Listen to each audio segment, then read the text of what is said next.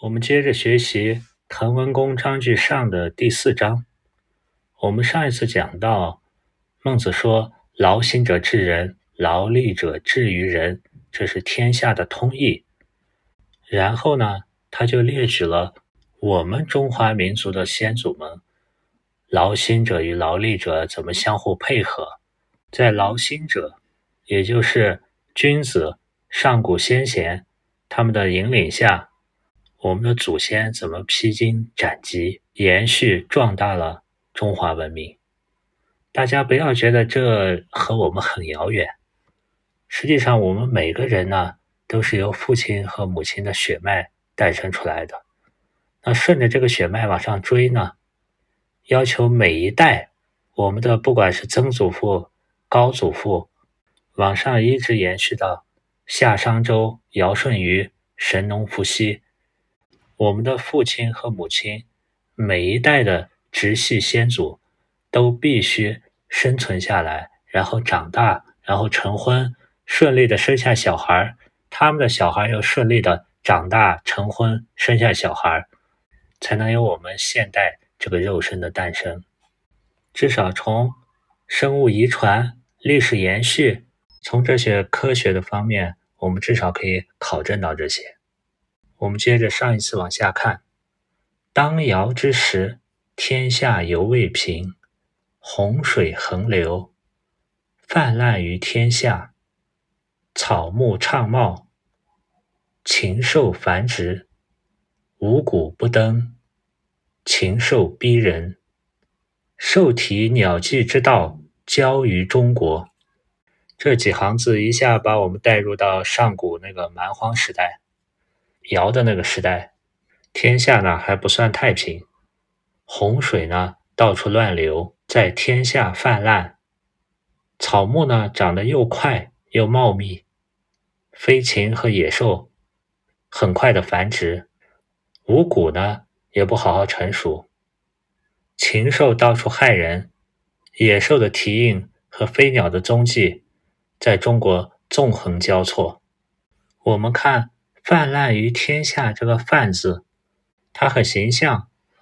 它的右边是一个逆时针从中间旋转出来的形状，这就代表水旋转着流出来了。那左边呢，代表水。滥这个字呢，它是也是左边代表水，右边代表眼睛看着容器里的水漫出来了，所以它是大水漫出来。这两个字呢？一个很形象的是旋转着流出来，一个是溢出来。五谷不登的这个“登”字，它是个会意字，在甲骨文和金文上头，它在下面还画有两个手，这样呢，它的字形就是两个脚在上面，中间是盛食物的这个容器，这种容器类似于现在的高脚杯，叫做斗。那么呢，下面画的是一双手。合起来就表示双手持着这个豆，双脚一节节的往上登台阶去进献食物。那么到了篆书和隶书、楷书的时候，省去了下面的双手，就变成现在五谷丰登的这个“登”字这个字形了。那引申呢，就是没有可祭祀的，就就是庄稼没有成熟欠收。这里最后“中国”两个字呢？我们在前面把它理解成齐国的中间画一块地方叫中国，那在这里呢，因为还没有建立起各个国家，所以中国可以理解为中原地区。在人类的生存受到洪水、野兽的严重威胁的情况下呢，尧独忧之，举舜而夫治焉。我们先看这个“忧”字，它是一个会意加形声字。经文呢，上面是叶，表示头部。那中间是个心，加起来就表示心烦头疼，表示忧虑。那下面呢是个代表踱步，那忧愁时候经常来回踱步。那简体字把它简化成了左右结构，左边是个心字旁，右边是个由。由我们前面解释过，就是手上多长出来的。肉瘤让人心忧，那么左右简体字合起来就是发愁担心。尧独忧之，体现了上层管理者的劳心。用劳心呢，通过繁体字忧，很全面的表现出来了，头疼、心忧，脚还得不停的走来走去。他就推举舜来全面的治理这一切。这个夫字呢，就是指全面。我们看它的字形很形象，它的右边呢是手拿了一个小棒，在干什么呢？他把左边上面这个仆字呢，就是用小棒和手把这一块铺的方方正正的一个田字。那它的左边就表示用小棒和手。把地上的东西铺开，铺成一个方方正正的田字，那就引申表示为全部的意思。那它的本意就是铺开，引申为插图，这里就代代指全部全面。舜使羿长火，羿列山泽而焚之，禽兽逃匿。舜呢，就让他的大臣羿。掌管火政，羿呢？羿就在山野沼泽放火，烧掉这些草木。禽兽呢，或逃或隐藏。这里我们看“羿列山泽”的这个“列”字，“列”的下面四点儿表示火，上上面它的右边是代表一把刀，左边呢是代表歹。歹我们讲过是代表那个残骨，因为在讲死亡的死那个字，我们讲过这个歹，用刀替这个骨呢，就引申为火势很猛烈的样子。这解决完野兽的问题，又解决洪水的问题。鱼疏九河，越济踏而入珠海。那大禹呢，又疏通了九条河。我们看疏通的疏这个字。它的右边上面那个是充满的充的上半截，我们讲过，那代表一个诱饵，整个字形就是诱饵一下生产出来了，代表通畅。它的左边这是一个像足的形状，足能远行，所以它合起来就是通达畅通的含义。又疏导了济和踏这两条河，让它们注入到大海中。那我们看一下这个。月字跟前面讲的书有啥不一样？我们就从字形上看，它的左边是水，那是跟水水有关，跟治水有关。它的右边最下面呢是类似于一个人轮的轮，是把东西梳理的有条理。中间开了三个口，证明它要开一些口去分流。所以月相比书呢？应该是除了疏导还要分流，那么疏呢更倾向于清淤，让河流流淌的更顺畅。决汝汉，决有挖开一个口子的意思，对汝水和汉水是这么处理的：排淮泗而注之江。排这个字呢，它的右边像一对翅膀，表示用手向外排开、推开，而让这个。淮和泗水能够注入到长江中。一般来说，河就是指黄河，江就是指长江。然后中国可得而食也。从使用的书、月、决、排这不同的字，就可以看出来，大禹对于不同的河道、不同的洪水，它有相应的治理办法。当是时也。于八年于外，三过其门而不入，虽欲耕，得乎？在治水的这个关键时候，大禹曾经八年都在外地治水，三次路过他们家都没有进去。那在他这么紧张忙碌进行治水的时候，他如果还要求他去耕地，可能吗？驱逐完野兽，治完水。该农业生产了。后继教民稼穑，数亿五谷。这里出现了后继。后继呢，被称为周朝，就是周文王那个姬昌，他的始祖。那后稷呢，他姓姬，名弃，抛弃了弃。他的母亲呢，叫姜元，后稷出生在稷山，在今天的山西省稷山县。他被后世尊为稷王，也叫稷神，也叫农神、耕神、谷神，都是和农业有关的，所以他是农耕的始祖，五谷之神。他教民稼穑，稼和穑不同，一个是种，一个是收。我们看“稼”这个字，它是个会意字，它的左边从禾苗的“禾”表示庄稼，它的右边从“家”表示家庭。因为在农业社会，种植谷物往往是全家一起从事的家中大事。我们现在南方清明前后种水稻，也是需要全家一块儿下田插秧帮忙。那“家”这个字呢，它兼着表身，所以它的本意是种植谷物。“色”呢，它也是个会意字，左边的“禾”也代表庄稼，它右边呢画的实际上下面是个仓。储存谷物的粮仓，那上面呢？仓上面画了一点谷物，表示这是放谷子的粮仓。那合起来就代表收获谷物。那稼穑就是一种一收，后继教老百姓做这些事儿。树义五谷，树这个字呢，我们看繁体字，它是个会意字，它最左边从木，表示跟树有关。右边呢？除了表意，它也兼着表身。最右边这个是个寸，是代表一个手，手拿着上面那个是，实际上是一个带根的一个小树苗，放在下面一个类似于豆的这种容器里去栽栽种它。那义是什么意思呢？义我们看繁体字，它也是个会意加形声。甲骨文画的是一个人伸手去种苗。它的中间右边的那个丸子的丸就代表手拿着个东西，拿着东西，左边呢就像一个苗插到土里，上面的草字头也代表植物的芽。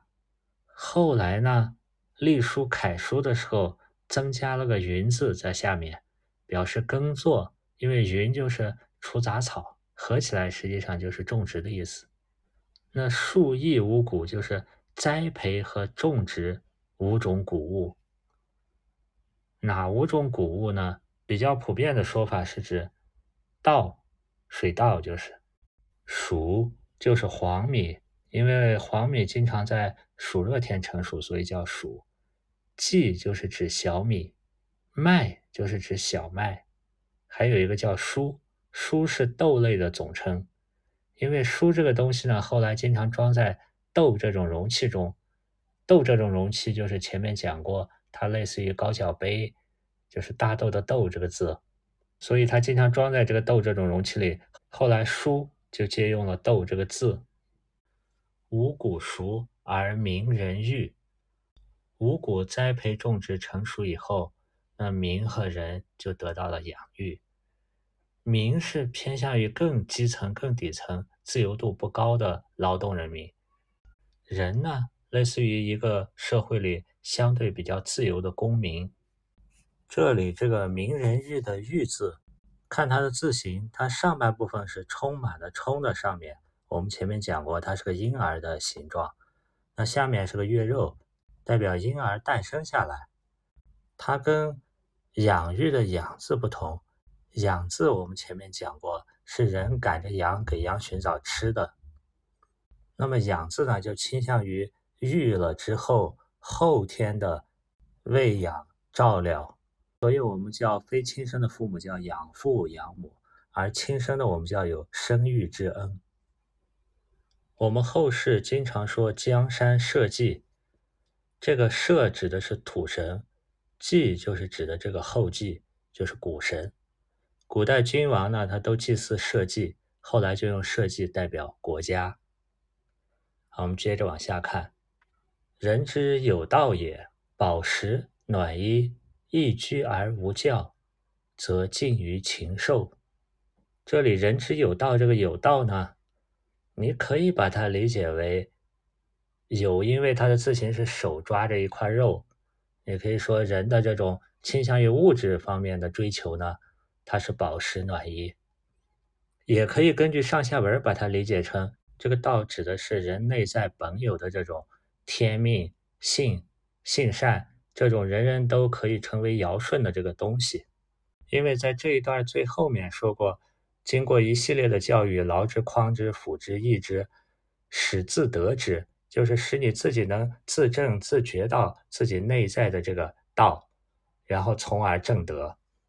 我们读古文的时候，由于每一个字它的字形内涵。都非常丰富，我们可能可以读出很多的意思，就像孟子。但是我们根据它的前后段落章句和这一篇的核心思想，我们这么一拉，然后再用孟子他的整个的中心理念这么一贯之，我们可能往往就只能得出来一个最接近于孟子本来想表示的本意的那么一个意思了。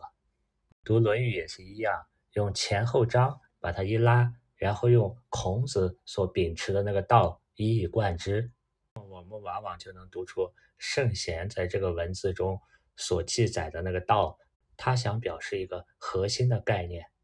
但当我们更亲近圣贤那颗心以后，我们发现它的内涵又是非常的丰富博大，那个核心的概念也不断的被我们拓展新的内涵，从而产生新的外延。关于怎么读古文呢？自古以来也是仁者见仁，智者见智。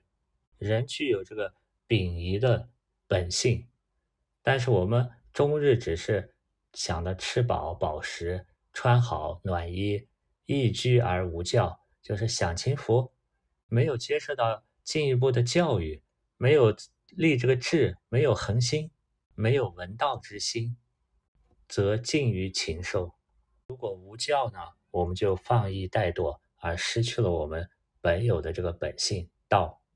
这里所说的饱食暖衣逸居，我们可以对照一下《梁惠王篇》上的最后一章第七章，他跟齐宣王那一大长段的对话里面，他提到治民之产，就是给百姓的物质保障，让百姓能够上以事父母，下以续妻子。乐岁休年呢，都可以饱食。从这可以看出来，孟子所说的饱食暖衣逸居，就是所谓的治民之产，它不是恒产。我们在《滕文公章》一开始提到的恒产和恒心，它是包括物质和精神方面的。如果无教，就缺失了精神方面的这一块精神追求、精神财产。我们接着看，圣人有忧之。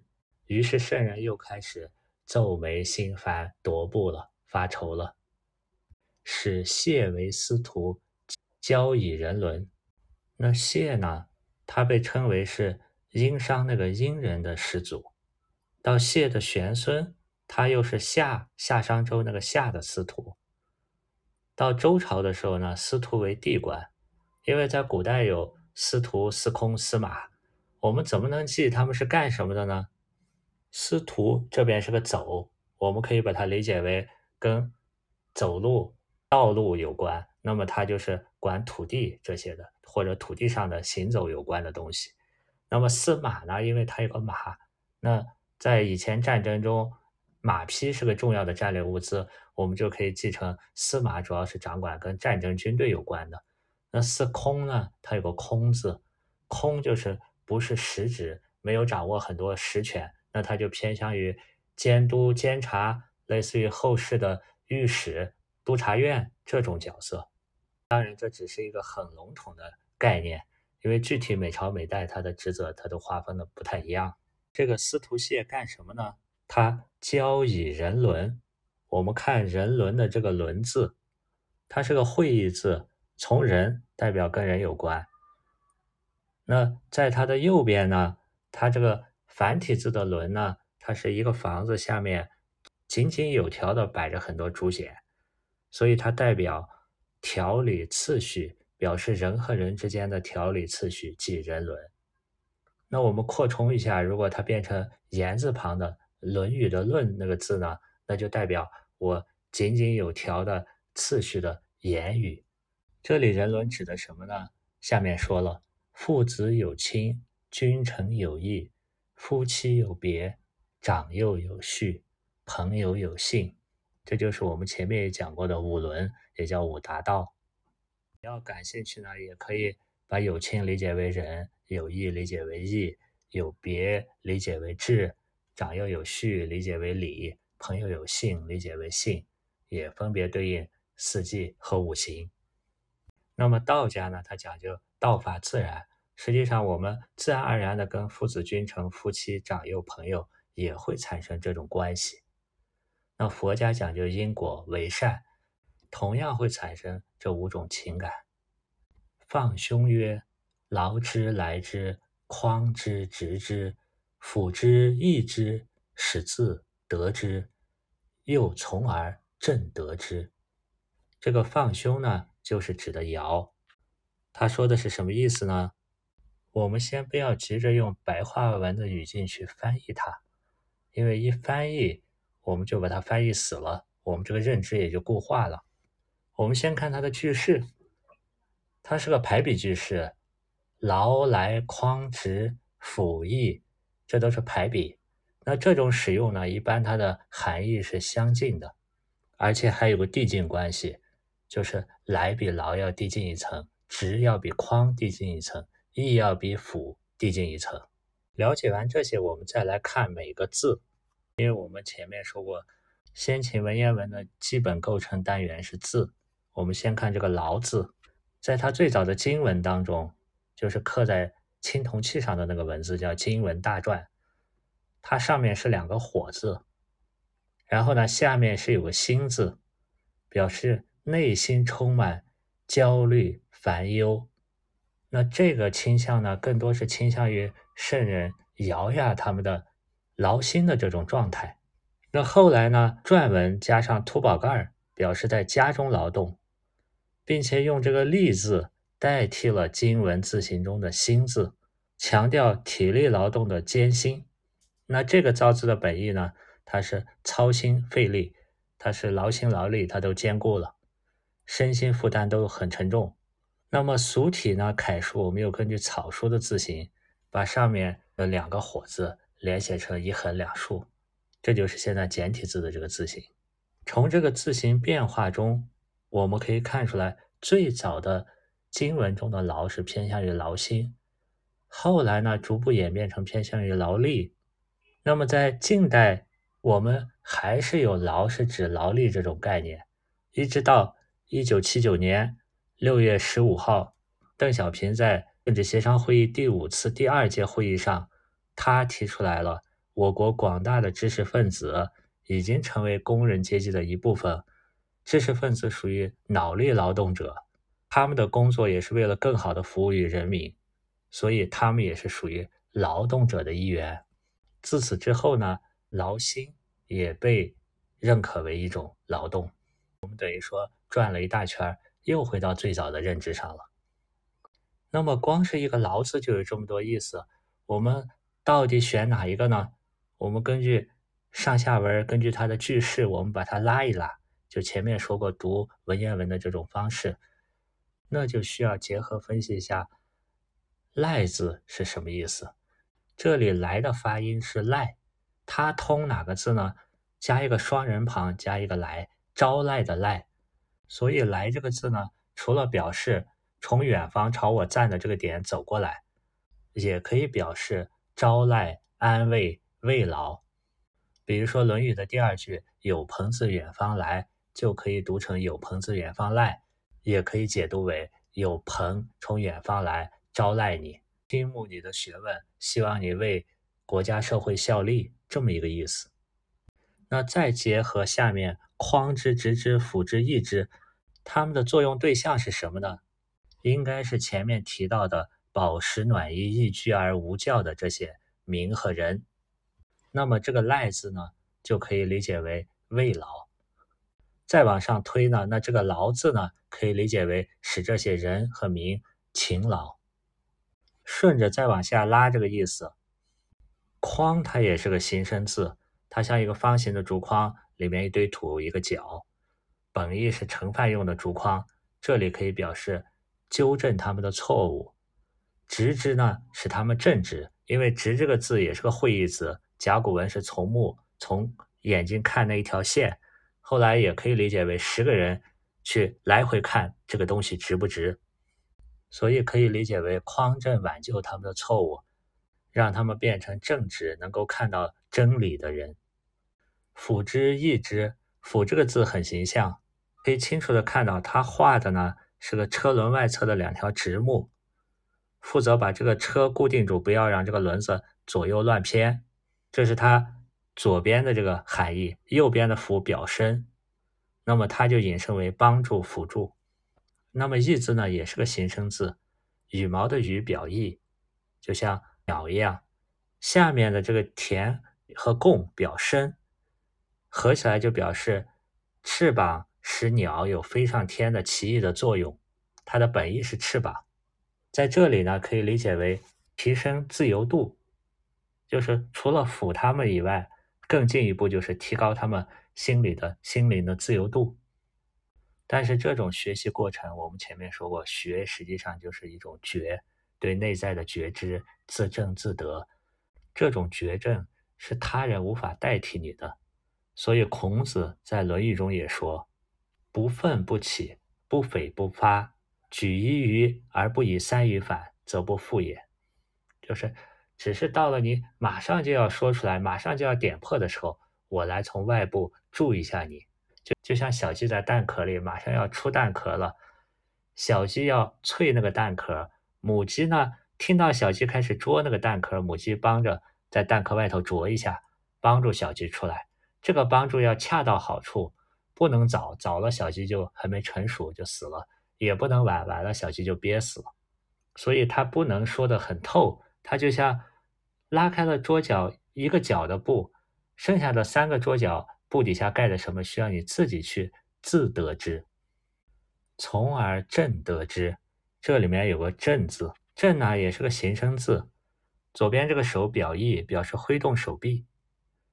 右边这个“成”表声，我们前面讲过，农田的农，农业的农，臣就是手拿着一个类似于锄头的工具。那么德字，我们也前面说过，行在道上，眼和心专注。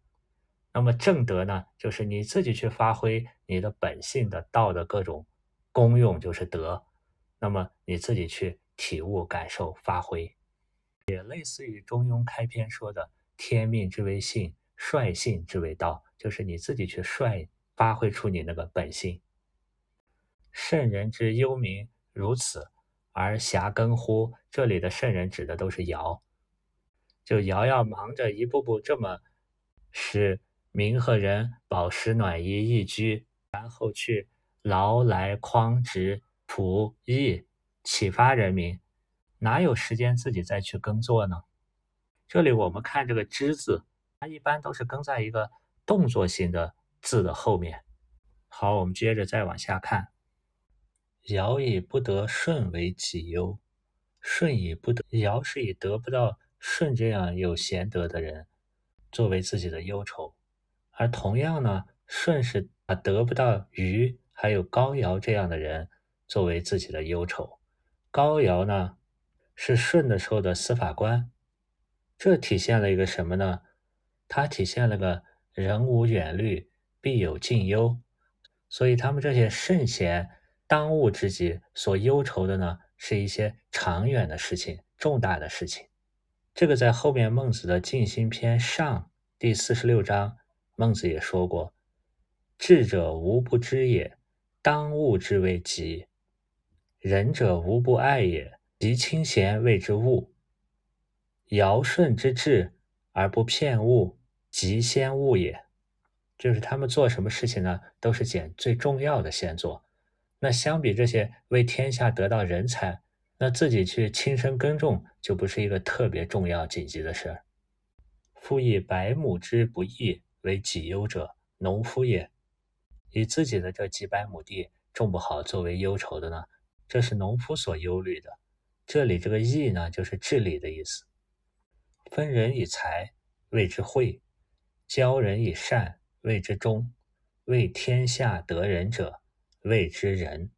这也是个逐步递进的句式。分人以财呢，不如教人以善那么难；教人以善呢，不如为天下得人难。那么惠、忠、仁也是一个比一个难。我们看“惠”的字形，它是一个会意字，下面从心表示仁爱发自内心。那这个字字形下面是画了个心，上面呢是画了一根棍儿，棍儿上缠了很多线，然后把这个线一点点往外拉，这就表示有这个仁爱之心，然后去给对外面进行施惠施恩，所以叫做惠，这是分人以财的意思。忠这个字呢，下面也是个心，表示从心尽心尽力，它也是个会意字，它上面呢。只画了一根棍儿，表示要把心里的这个棍儿呢立直。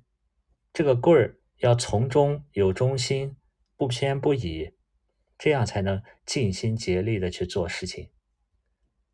那么“人”这个字呢，它的内涵更加丰富。简“人”这个字，简单的从它字形上理解，左边是个单人旁，右边画了两杠，就是人和人之间要相互亲爱。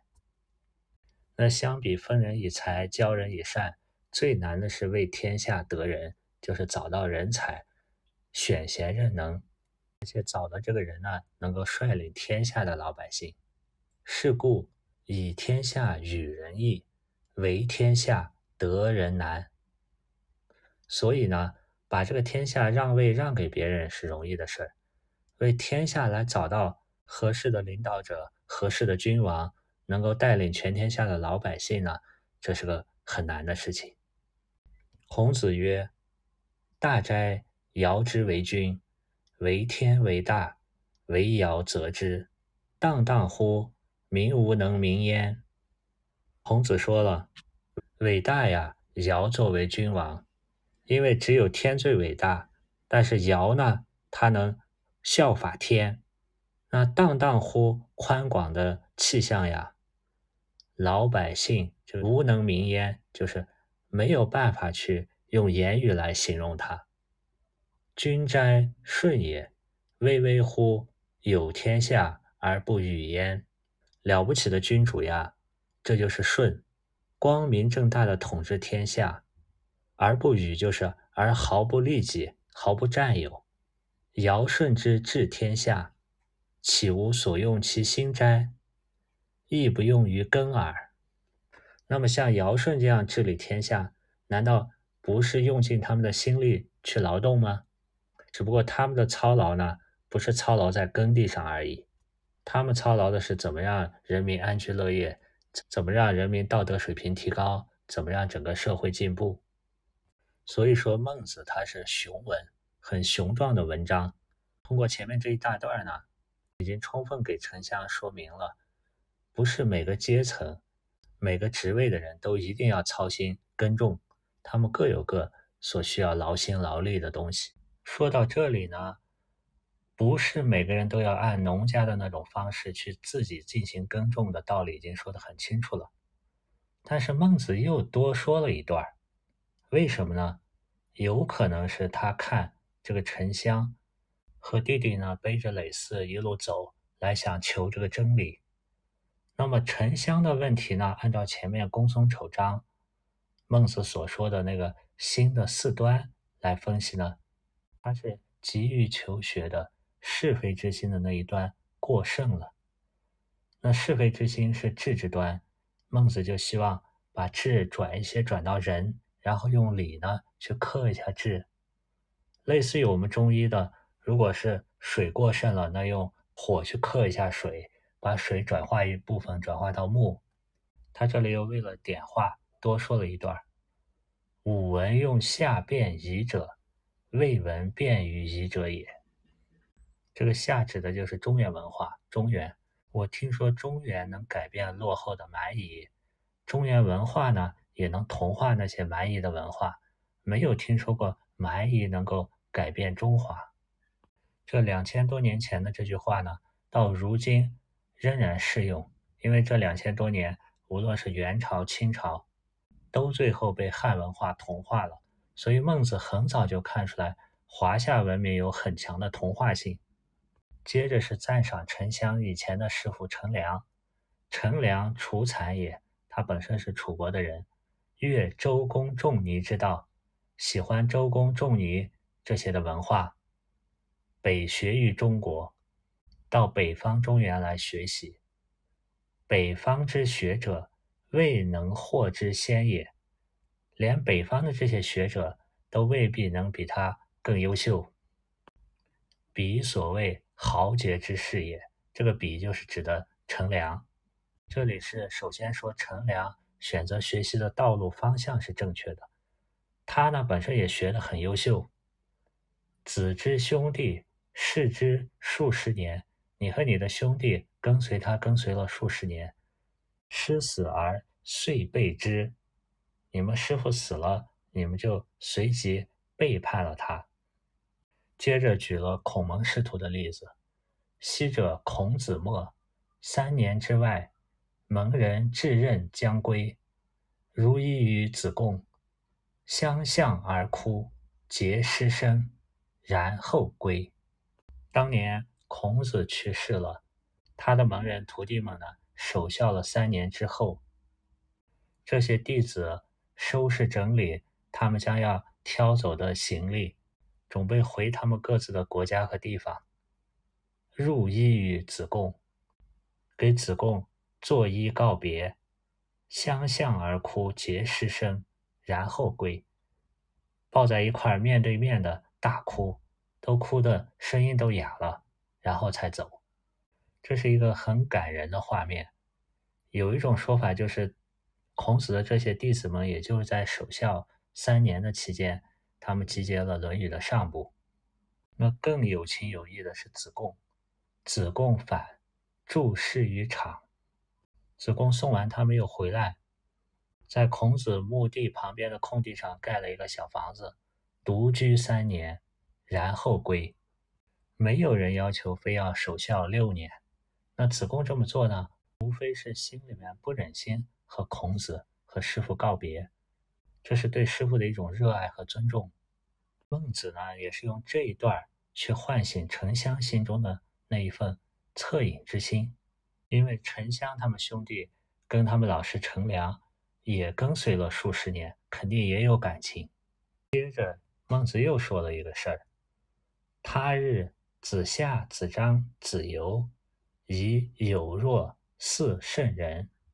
欲以所事孔子视之，强曾子。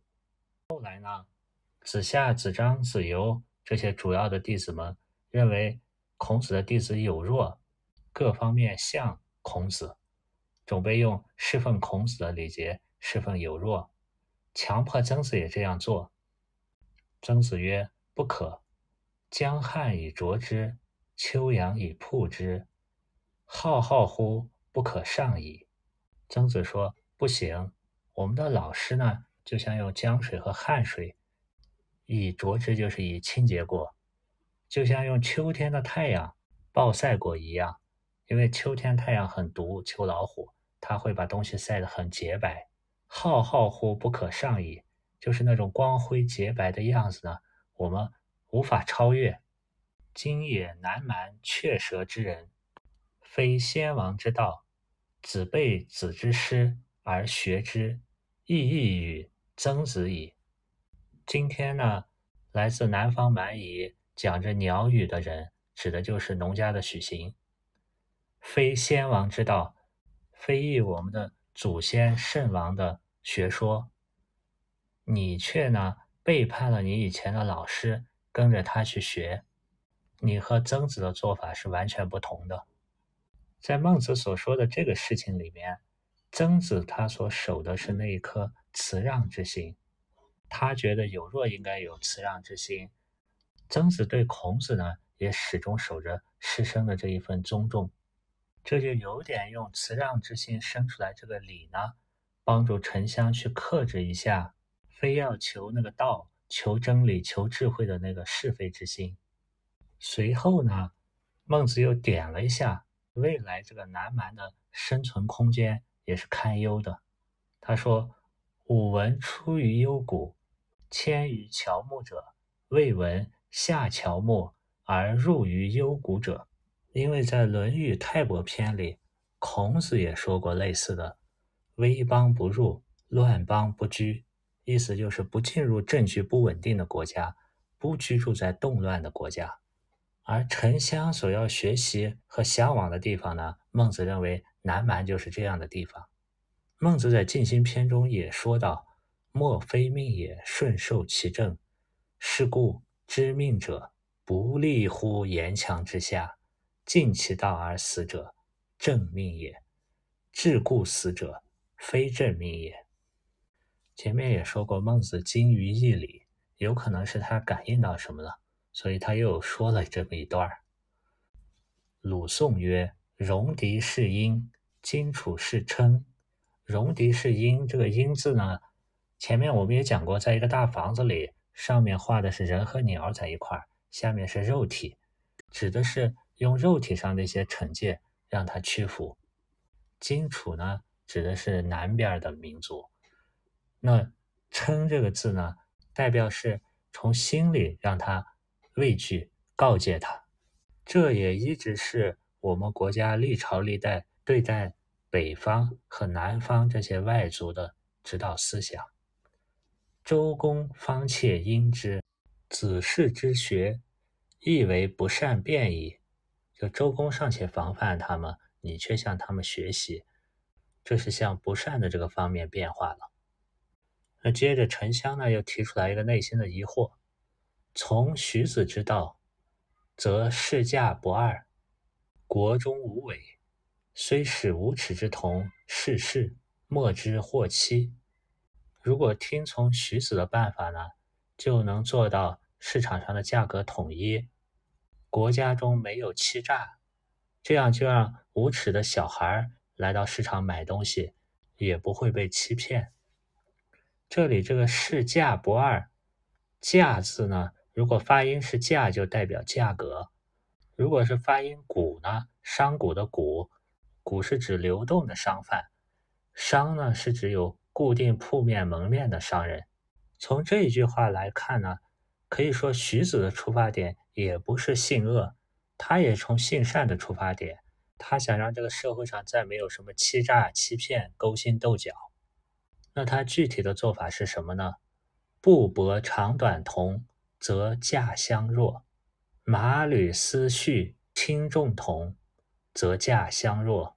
五谷多寡同，则价相若；具大小同，则价相若。总而言之，就是把东西都搞成一样，这样就可以卖统一的价格，一样的价格了。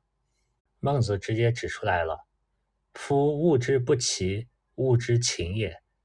哪怕是同一类物品之间，它的质量也是不一样的，这是东西的特性。那同一种东西呢？”它们的价格也可能相差很多倍，或相倍喜，或相十百，或相千万。子之比尔同之，是乱天下也。